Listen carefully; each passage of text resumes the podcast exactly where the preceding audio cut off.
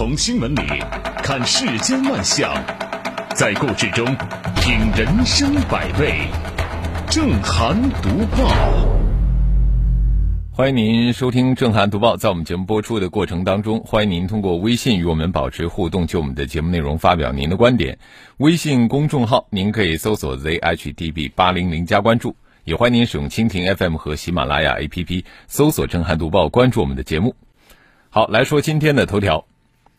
近日，江苏省发布了关于脱贫攻坚工作进展情况的报告，其中提到，江苏省脱贫率达到百分之九十九点九九以上，目前还剩六户十七人未脱贫。这个数据啊一报出来，立刻引发了热议。我就看到网上各种调侃段子是满天飞啊。有网友说，我的朋友圈里都不止。十七个贫困户，还有网友说了：“各位小伙伴我就是那十七人中的一个，不要和我争，我承认我错了，我拖了大江苏的后腿。”就是你看这些段子，你就发现啊，咱们这个经济脱贫形势不严峻，智商脱贫的形势很严峻呐，就是自己都没有看明白就开始嘲讽了啊。还有那些说自己是那个什么十七分之一的，我祝愿你美梦成真。哎，江苏省扶贫办针对网上的这种种疑问，给出了详尽的解释啊。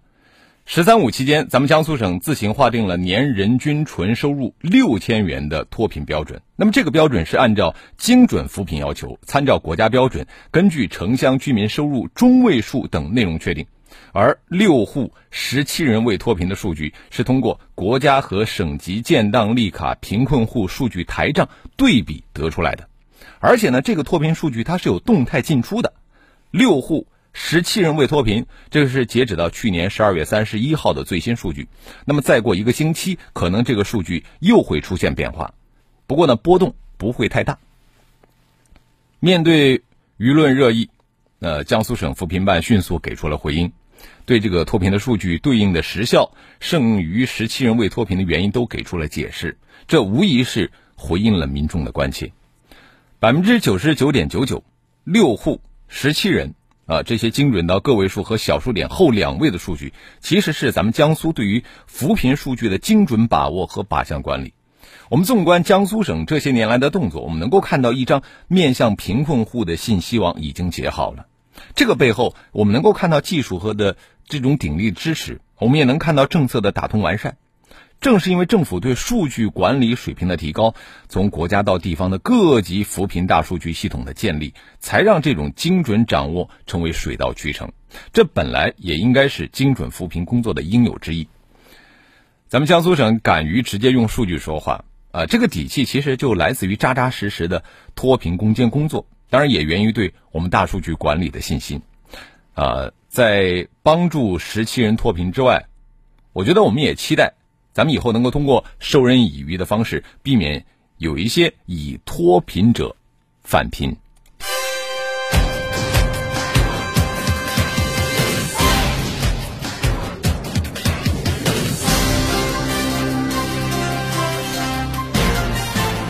这里是。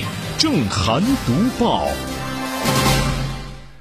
十七人没有脱贫，这个数字其实从侧面反映了我们精准扶贫的巨大进步。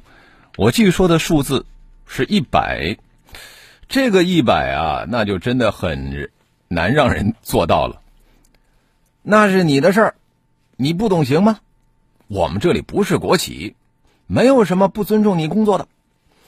这两天啊，因为要求设计师在一天之内做出一百张小年图和五十张明天的早安图供挑选，相关的聊天记录在网络疯传。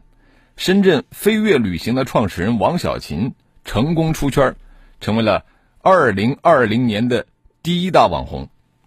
据红星新闻报道，该公司的董事长贾某回应称：“这很正常，去与留取决于员工。”目前啊，这两位设计师已经提出了离职，说这个贾董事长说，公司为客户提供极致的服务，我们对部门管理很严格，对员工要求也是很高的。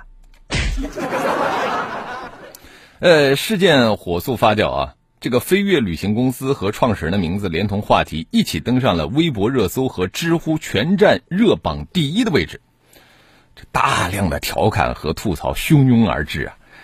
哎，实际上就是因为这份聊天记录，他的每一句话都击中了上班族的痛点，才引发这种广泛的热名。呃，这个聊天记录完全可以成为老板的要求可以有多奇葩的经典案例。就这个老板的要求有多奇葩呢？啊，设计师在聊天记录里边已经充分说明了，说每天上班七个小时，一天一百张图，那就是三分钟要出一张图，我百度去下载都做不到一天一百张。啊老板还提出，设计行业都是加班的，啊，设计师也说了，可以接受合理任务和适当加班。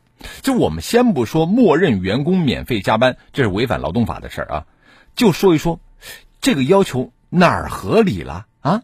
它处处透着反人性和不专业。我觉得每一个领导或者是老板啊，就是你在发号施令之前，你要先动一动脑子。你要思考一下，你的这个要求是不是合理，是不是专业，是不是有效？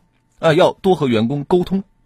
高高在上那种官威啊，你并不能让公司发展的更好。一天做一百张设计图事件，其实就是一个典型的反面示范。我特别希望那些老板们能够明白，尊重员工的专业，就是尊重自己，也是对公司负责。尊重常识，尊重专业，尊重员工，你的公司才会有更好的未来。在引发舆论热议之后，我们的很多网友都发挥自己的聪明才智啊，以这个王小琴简历照片为素材，创作了很多的表情包，包括转发这个王小琴，你将收获一百张图。啊，你还有闲工夫聊天啊？你新年海报。做完了吗？哎呀，网上这种段子特别多啊，呃，是引发了网络的狂欢啊，吐槽是很嗨。我觉得这种吐槽其实也是对职场人权益的一种撑腰。这里是正涵读报。有一些个公司啊，想裁员的时候呢，就想着各种法子啊，去刁难员工啊。你看，这才有了什么一百张图的套路。我们继续说的套路，来自保险公司。据澎湃新闻报道，二零一八年三月，杭州一位王女士购买了防癌险啊，怕自己得癌症嘛。这个保费呢也不贵，三百八十五块钱，期限是一年。但是没想到半年之后，王女士查出自己真的得了癌症，在乳腺癌切除手术后，却遭到保险公司以原位癌不在赔付范围内为由拒绝赔付。他无奈啊，就向法院提起了诉讼。经过杭州西湖区法院一审、杭州市中院二审，该案目前审结，保险公司的免责条款被判定无效，保险公司需要支付王女士保险金十万元和相应的住院津贴，并且赔偿利息损失。哎，这个报道一出来啊，很多网友直呼画面引起极度舒适啊。哎呀，因为在我们的印象中啊，买保险遇到霸王条款的躺过的坑实在太多了啊。但是法院判定保险公司条款无效，果断为投保人撑腰的是非常少见的。所以，那么在这个案子里边啊，涉事的这个杭州的法院的判决堪称是教科书的啊，教科书一样。保险公司以原位癌不属其承保范围为由拒绝赔偿。但对何谓原位癌、原位癌及其承保的癌症有何区别、投保人所患疾病是否属原位癌的解释权归属等，在王女士投保的时候都没有解释说明，且投保人投保案涉险种的目的就是为了缓解患癌后医疗费的压力，保险公司的免责条款系格式条款，排除了王女士的主要权利，故这个条款是无效的。呃，法院的解释非常的专业，我想我刚才一念，听众朋友也都听懂了啊。那这无疑是有理有据的在向保险业的套路说不啊。虽然是极对针对这个个案啊，但是这个判例引发了广泛的反响，原因就在于它呈现出了一种积极的导向价值和示范意义。你看现实当中，这个保险坑啊，经常曝光，有一些这个套路险呢，经常以各种隐蔽的条款侵害我们消费者的合法权益。以这个保险合同中的免责条款为例，我们不少保险公司在这个利益的驱使下，有意识的把这个合同里边的某些关键信息模糊化处理，啊，以保留对这个什么相关条款的弹性解释。尤其是一些经验丰富的保险公司，他们深谙用消费者难以理解的专业术语对进对企业进行蒙骗，或者是以合法的方式呢，将有损消费者权益的条款固定下来，最终啊。这个咱消费者就只能被那些保险代理人牵着鼻子走啊，不幸入坑。我们期待啊，更多的司法机关对表这种公允的判决，遵循法治精神，向包括保险业在内的各种行业套路说不，更有力的维护他们消费者的合法权益。这里是正涵读报。刚才说了保险业的套路啊，其实我在昨天的节目当中也说到了咱们医院搭售中成药的套路，啊，昨天就有听众误会了啊，没有听全，以为我是在抨击中医，这真的是大大的误会啊。其实我说的重点，最后还是医患关系啊。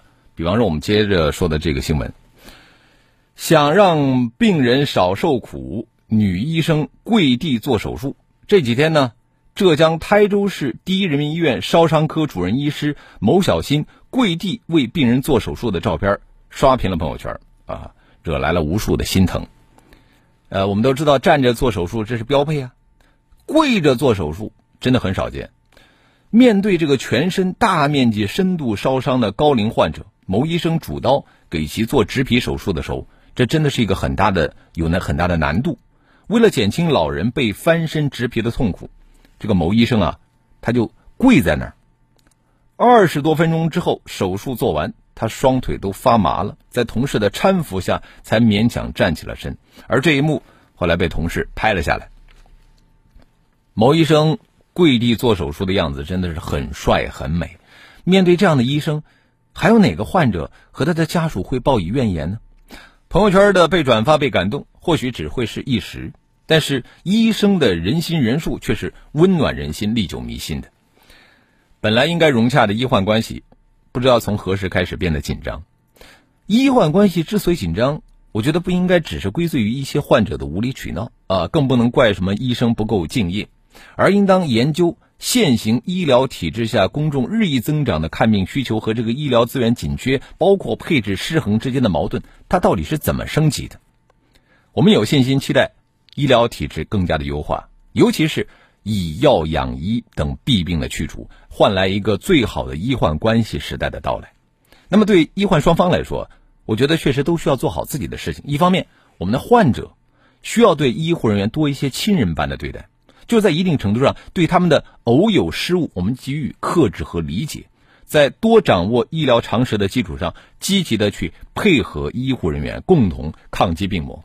那么，另外一方面呢，作为医护人员，就是不管医疗体制怎么变革，医者仁心，都应该是永远不过时的践行和遵守。好，一小段广告之后，我们马上回来。阳光打在你的脸上，温暖留在我们心里。新闻会过时，声音转瞬即逝，甚至信任也会偶尔消弭。只有真实真诚，才把我们的心灵联系到一起。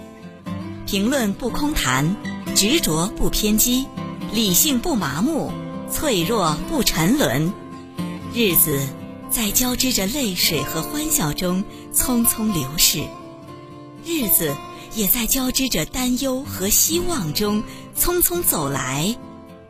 正涵读报。好，欢迎回来，这里是正在直播的《震撼读报》。我们接着来看一看微信平台“漫天雪花”。他说：“今天的读报很欢乐。”好，呃，昨天的读报很严肃嘛。再来看这个凯斯曼说，这个保险公司为什么可以有很多事情不赔付？为啥法院不受理，或者说支持保险公司？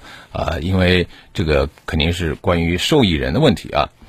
呃，穆林西说了，这就连我们江苏垫底的城市，每年也都是全国百强，而且呢，贫困差距也还好，小康家庭特别多啊，绝对贫困的家庭很少，包括农村。嗯，姚珊珊她说，贫困和穷是不同的概念。开玩笑的这些人里边，有多少人年收入低于了六千元的标准啊？当然了，开玩笑这些人，呃，大部分就是图上一个嘴巴快活啊。你看，有的人月入两万，这个但是超前消费成了月光族啊，他这样的人能不穷吗？神采飞扬说：“劝退而已啊，让你受不了就会自动离职。公司辞退是要补钱的，如果是自己离职就。”不用赔钱，对啊，这就是有一些老板的套路，是吧？呃，范贝宁说，马克思说，资本来到世间，每个毛孔都流着血和肮脏的东西。范贝宁这个记忆力很好，就我们中学学过的东西。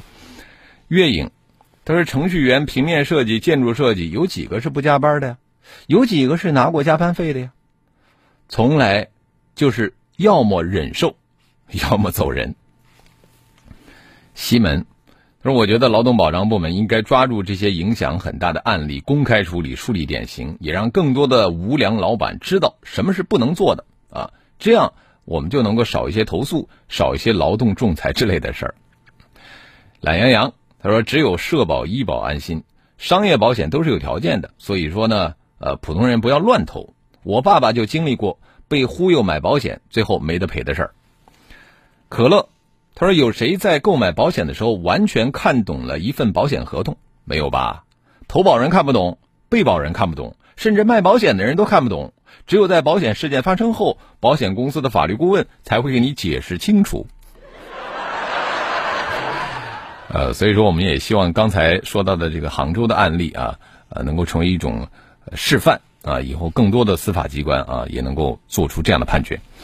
好的，我们欢迎更多的朋友可以就我们的节目内容来发表您的观点。微信公众号您可以搜索 zhdb 八零零加关注。我们继续来读报。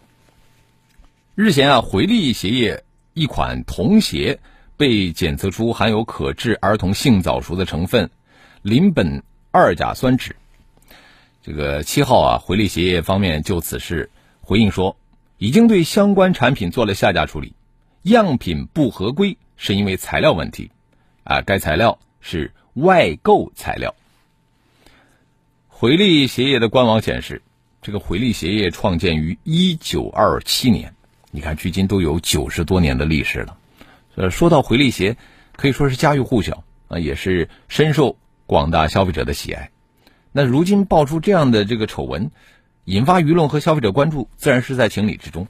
有网友认为说，回力对于发现问题进行调查并回应，给了消费者一个明确交代，这个积极态度是值得肯定的。但是，材料购买权还是归你公司所有，采购部门是有责任的。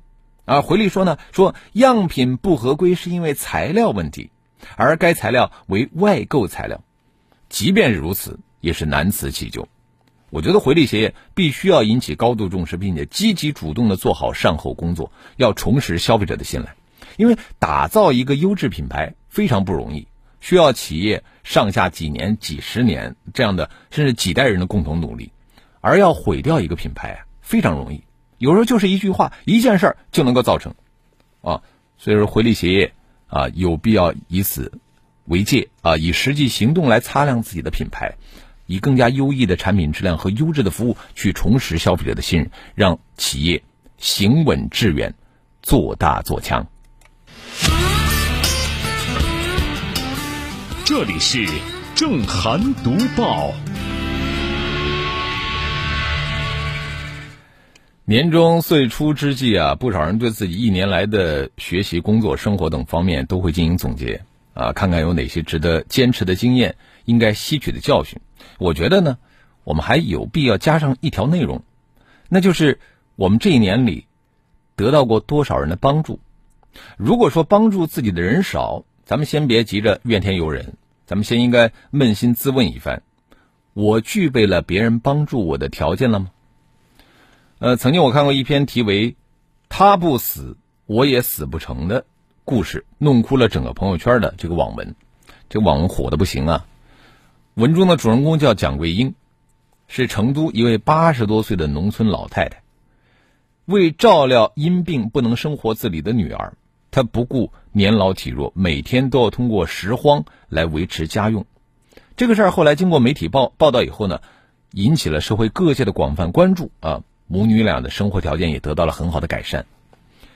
蒋桂英老人之所以能够获得媒体关注和爱心人士的帮助，不仅仅是因为家庭的不幸，更是由于他在困难面前不低头的精神，以及他对女儿的不离不弃的母爱。由此，我就想到我我们经常碰到的一个场景，啊，在闹市街头，身体壮实的男青年，双腿跪在地上，啊，旁边呢。地上用粉笔写几个歪歪扭扭的汉字，骑行路过，身无分文，乞求十块钱，买些吃的。啊，看上去挺可怜的吧？啊，可是路过的行人虽然是络绎不绝啊，很少有人驻足啊，更很少有人伸出援手。而与之相对比，我们经常也能看到一些卖艺求生的人，比方说，呃，身体残障啊，但是嘴上叼一支毛笔。替行人写字，啊，每写一幅字，行人觉得值多少钱，就在这个小竹筐里放多少钱，啊，我曾经看过一个啊，就是有一个这样的残残障人士，他这个小竹篮啊，一会儿就盛满了钱，啊，面值小的有五块、五十、一百元的大钞都有。那个骑行的男青年，其实完全可以凭借自己的双手去解决困难，啊，实在是不需要用乞讨的方式来获得别人帮助。而我们说的后来的这个残障人士，啊，他写的毛笔字可能不见得有多好，但是他那种身残志坚、自食其力的精神，却是满满的正能量。任何一个有正常情感的人都会对他慷慨解囊。绝大多数人在做出善举之前，其实都会经过这样的一番思考：，就是他值得我帮助吗？我这样帮他有价值吗？对那些好吃懒做、胡作非为的人。即便是自己的亲友，其实也很难以产生一些同情心；而相反，对那些不向命运低头、不惜自我牺牲也要帮助别人的人，哪怕远在天涯海角，我们也会毫不犹豫的给予竭尽全力的帮助。身处逆境之中，如果说有人能够搭把手，那真的是三生有幸。不过呢，我们要想别人慷慨相助，就要有值得别人欣赏、佩服或者敬重的地方。比方说，甘于吃亏。不计得失，勇于担当，毫不退缩，不懈进取，永不满足，助人为乐，不图回报，说到做到，表里如一。在低谷的时候，有人愿意伸手相助，这就是一种福气。过去的这一年，您得到过多少人的帮助呢？好了，今天的读报我们就说到这里。更多的交流，请您搜索微信公众号 zhdb 八零零加关注，也欢迎您使用蜻蜓 FM 和喜马拉雅 APP 搜索“震撼读报”，关注我们的节目。